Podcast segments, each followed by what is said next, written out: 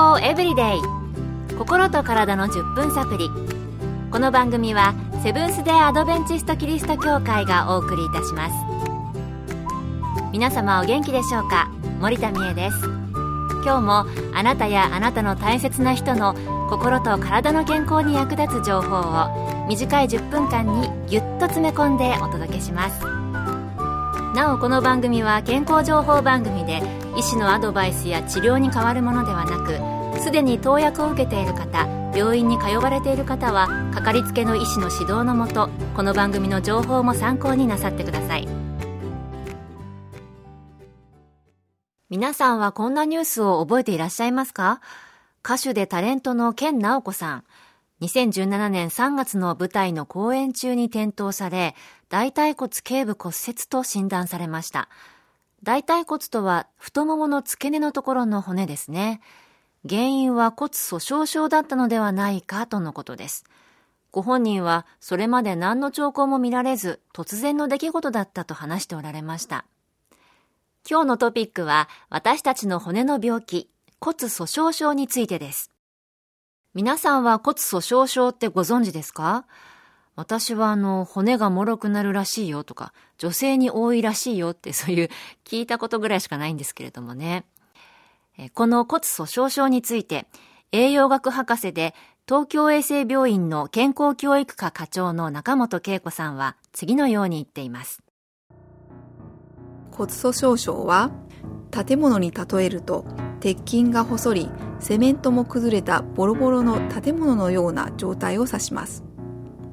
通常骨は骨を作る骨芽細胞と骨を壊す破骨細胞の2種類が作用して壊しては作り壊しては作りを繰り返して少しずつ新しいものと入れ替わって強度を保っています。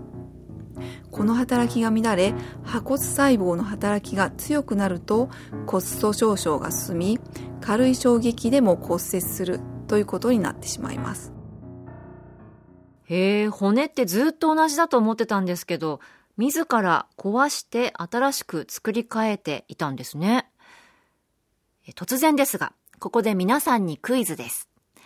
私たちの骨が新しく作り変えられていると中本さんは言っていましたが、さて、全身の骨が全部新しく作り変えられるには、一体どれくらいの時間がかかるのでしょうか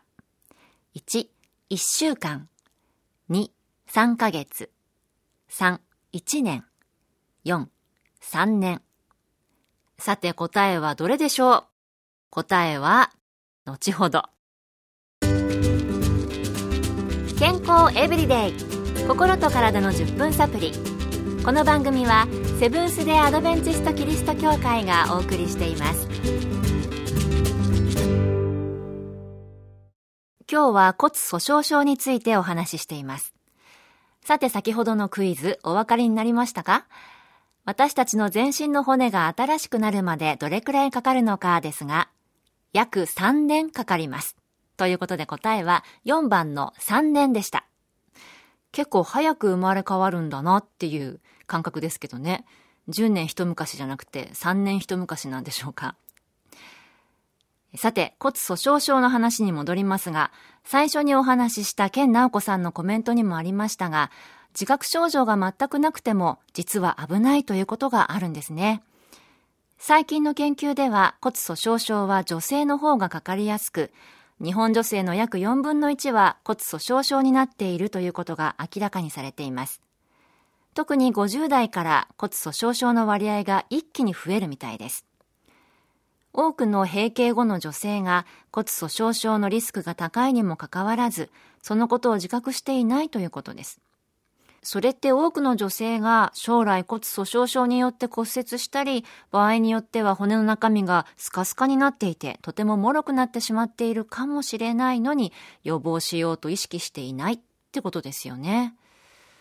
私もね、祖母たちのように最後までしっかりとした骨持っていたいですけれども、うん、意識してしっかり予防していかないといけませんね。生活環境、食べ物変わってますからね。そして骨粗鬆症は女性だけの問題ではないようです。先ほど日本人女性全体で4人に1人が骨粗鬆症とありましたが、他の統計、一般財団法人骨粗鬆症学会の予防と治療ガイドライン2011年版によると、日本人女性で40代以上の4人に3人が、そして同じ年代の男性で4人に1人が骨粗鬆症になっているというのです。そして驚いたことに、大腿骨を骨折した男性は骨折してから1年以内に亡くなる可能性が女性よりも2、3倍あるとのことでした。この結果は男性にも骨粗鬆症とは無縁ではないどころか、それが原因で何か起こった時のリスクが高いということです。骨粗鬆症、検査や予防を行う必要があることがわかりますね。そうか、父もきちんと骨粗鬆症の検査してもらった方がいいですね。自覚から始めないと予防もできませんもんね。今年アメリカでこんな話がありました。20歳男性キムさん。彼はごく普通の健康的な男性でした。ある時行きつけのジムで運動している時に膝に痛みを感じました。その痛みはあっという間に全身のあちこちまで広がり約20人のお医者さんに見てもらいましたが原因が分からずにいました。そして有名な専門病院での数々のテストの結果なんと骨粗鬆症と診断されたのです。えー、骨粗鬆症ってお年寄りの病気でしょ？とキムさんは驚きました。危機を感じたキムさんは治療と予防に専念するようになり今ではアメリカの体育系番組「忍者ウォーリアー」で活躍するまでになったということです。ということでこの男性は最初は慌てたものの問題と向き合い努力の甲斐あって克服することができたのでした。それでは今日の格言。他人を知ることは知恵自分を知ることは悟りである。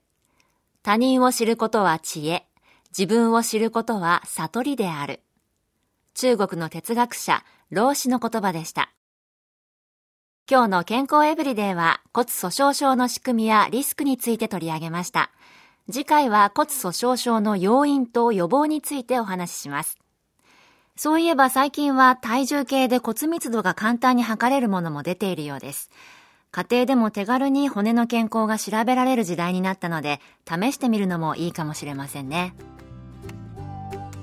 今日の健康エブリデイいかがでしたか？番組に対するご感想やリクエストをお待ちしています。さて最後にプレゼントのお知らせです。今月は番組開始を記念してオリジナルクオカードを抽選で50名の方にプレゼント。ご希望の方はご住所お名前をご明記の上郵便番号540-8547ラジオ日経健康エブリデイの係郵便番号540-8547ラジオ日経健康エブリデイの係までご応募ください。今月末の消印まで有効です。お待ちしています。健康エブリデイ。心と体の10分サプリこの番組はセブンス・デ・アドベンチスト・キリスト教会がお送りいたしました。明日もあなたとお会いできることを楽しみにしています。それでは皆さん Have a nice day!